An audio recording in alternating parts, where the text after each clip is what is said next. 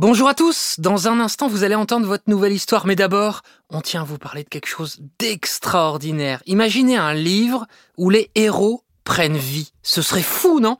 Eh bien Bugali a fait de ce rêve une réalité pour les enfants entre 3 et 7 ans. Imaginez un combo entre un livre papier et un support sans écran, la console Bugali. Au contact de la console, le livre de votre enfant devient non seulement tactile, mais également sonore, une expérience de lecture réinventée qui ouvre les portes de l'imaginaire des enfants.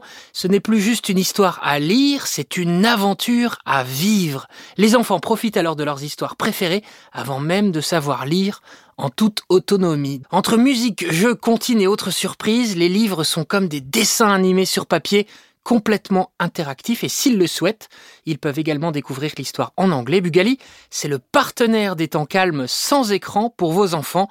Rêver, imaginer et fabriquer en France. Voilà pourquoi on adore à encore une histoire. Tout de suite, place à votre histoire. Bonjour à tous, bonjour les enfants, j'espère que vous allez bien. C'est l'heure de découvrir, vous l'avez deviné, la quatrième partie des enfants naufragés.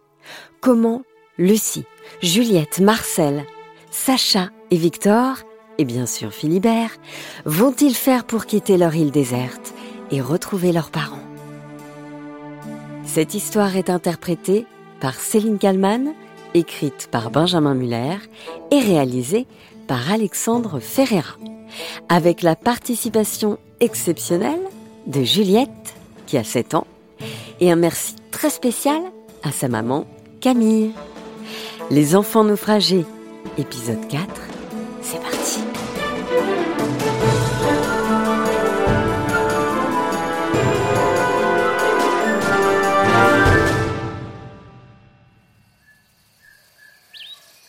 Au petit matin, c'est Marcel qui réveille tout le petit groupe, avec un petit déjeuner digne d'un hôtel 5 étoiles.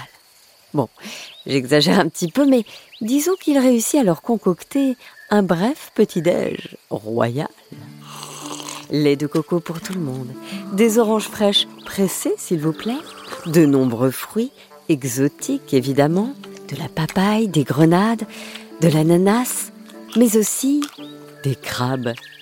Oui, Marcel, en se promenant sur la plage, a trouvé une quinzaine de gros crabes. Alors, pour le petit déjeuner, ça ne semble a priori pas toujours réjouissant, un crabe.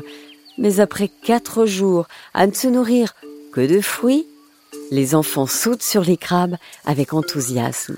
Mmh, mais ça a l'air délicieux. Merci Marcel. Ah ouais, c'est génial. Bon, je regrette juste que tu ne nous aies pas fait un petit chocolat chaud plaisante Sacha. oui, et puis euh, des œufs au plat, franchement, Marcel, t'aurais pu faire mieux quand même, avec un peu de bacon. L'ambiance est bonne en ce début de journée. Marcel en profite pour faire un point sur la situation. Bon, aujourd'hui, on va établir le plan pour la suite. Oui, c'est assez clair qu'il faut pas compter sur l'aide extérieure. Ils ne nous trouveront pas ici. On va devoir se débrouiller tout seul. Ça tombe bien, je suis motivée. On fait quoi alors? Marcel enchaîne. On doit, dans un premier temps, réparer le mât qui est cassé. Je l'ai observé de près. Et il est vraiment mille morceaux. Je ne vois pas trop comment on pourrait s'y prendre. Ça me paraît assez simple. On va le remplacer, ce mât, tout simplement. Ah oui, parce qu'il y a un magasin de bateaux pas loin. Il est où déjà? Je l'ai pas vu. Mais non, Juliette, on va le construire. Au fond, un mât, c'est quoi? C'est une grande tige rigide, suffisamment costaude pour maintenir une grosse voile. Oui, c'est ça, reconnaît Sacha. Donc je te vois venir. On va le remplacer par euh, un tronc d'arbre. Super, c'est ça. Un arbre, oui, robuste, mais pas trop lourd. Faut pas qu'il casse le catamaran. Juliette s'approche alors et lance avec beaucoup d'aplomb, ce qui est surprenant vu son jeune âge. Je sais, je sais. Il faut prendre un bambou géant. Un quoi? demande Sacha. Un bambou géant. Il peut faire jusqu'à 15 mètres de haut et ils sont beaucoup moins lourds que tous les autres arbres. Mais comment tu sais ça, toi? Cette question fait rire Juliette. En fait, toi, t'es en équipe de France d'apnée, et ben moi, je suis en équipe de France de jardinage. Vraiment? T'es sérieuse? Mais non, c'est juste qu'on a vu ça à l'école. Notre maîtresse Anita adore les plantes et la nature. Elle nous en parle tout le temps. Eh ben, merci Anita la maîtresse. Les enfants se mettent alors au travail. À Marcel Victor, la recherche de la plante. Juliette et Sacha se chargent de faire un état des lieux de la grand voile. Pendant la tempête, celle-ci a été déchirée à de nombreux endroits. Alors il faut recoudre. Sacha se sert de la trousse à pharmacie, trouvée dans le catamaran. Les enfants ont de la chance, il y a du fil, prévu pour recoudre d'éventuelles blessures, ainsi que des épingles à nourrice. Allez, toi, tu vas réparer la grand voile. C'est pas compliqué, tu sais bien recoudre un jean. Allez, c'est parti Pendant ce temps, Lucille essaie de réfléchir à la direction qu'ils devront prendre une fois le catamaran réparé. Bah alors, je suis arrivée de l'île de la Réunion. Vous vous demandez sûrement, les enfants, à qui parle Lucie Eh bien, elle parle à Philibert. Oui, oui. Eux de Maurice, sachant que moi j'ai dérivé pendant une petite journée seulement sur mon petit kayak et que j'étais à une heure du bateau de l'île. Et que eux, ça a pris 24 heures.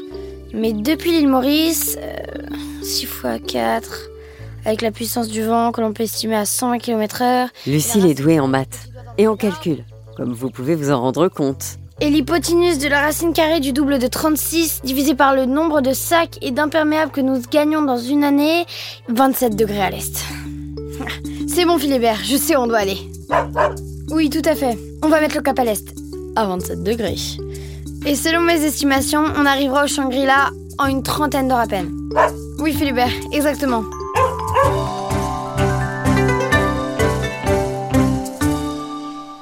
Au bout de quelques heures, ça y est, la voile est réparée. Marcel et Victor ont réussi à récupérer et à traîner jusqu'à la plage un bambou géant. Allez, allez, encore un effort Cela n'est pas simple de le hisser sur le bateau à la place du mât abîmé. Oh, hisse Oh, hisse Allez oh, Oui, oui, oui, oui Mais non sans effort, les enfants réussissent.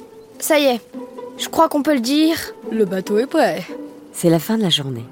La météo est clémente. Il fait bon et il y a un peu de vent. Super, alors, ils sont les voiles, matelot. On parle maintenant. Philibert ne semble pas franchement emballé, tout comme Marcel. Non, je propose qu'on passe une dernière nuit ici. On essaie de bien dîner, de bien dormir, et demain, à l'aube, on se met en route. Philibert, cette fois, a l'air d'acquiescer. Ouais, tu as raison. J'ai une idée. Ce soir, on fait une grosse fête. On met de la musique, on danse, on chante, et on fête notre dernière nuit ici. Ça vous dit? Excellent, je propose une soirée karaoké. Alors que les enfants organisent cette dernière soirée festive et joyeuse, avec un Philibert aux anges, aucun d'entre eux ne sait à ce moment précis que le trajet du lendemain va s'avérer beaucoup plus périlleux que prévu. Oui, les enfants sont loin de retrouver leurs parents, mais pour le moment, ils ne le savent pas encore. Alors, ne gâchons pas la fête.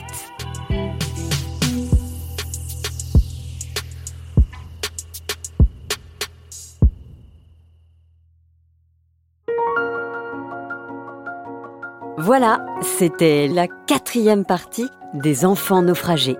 Histoire écrite par Benjamin Muller, racontée par Céline Kallmann et réalisée par Alexandre Ferreira, avec la participation exceptionnelle de Juliette et Lola.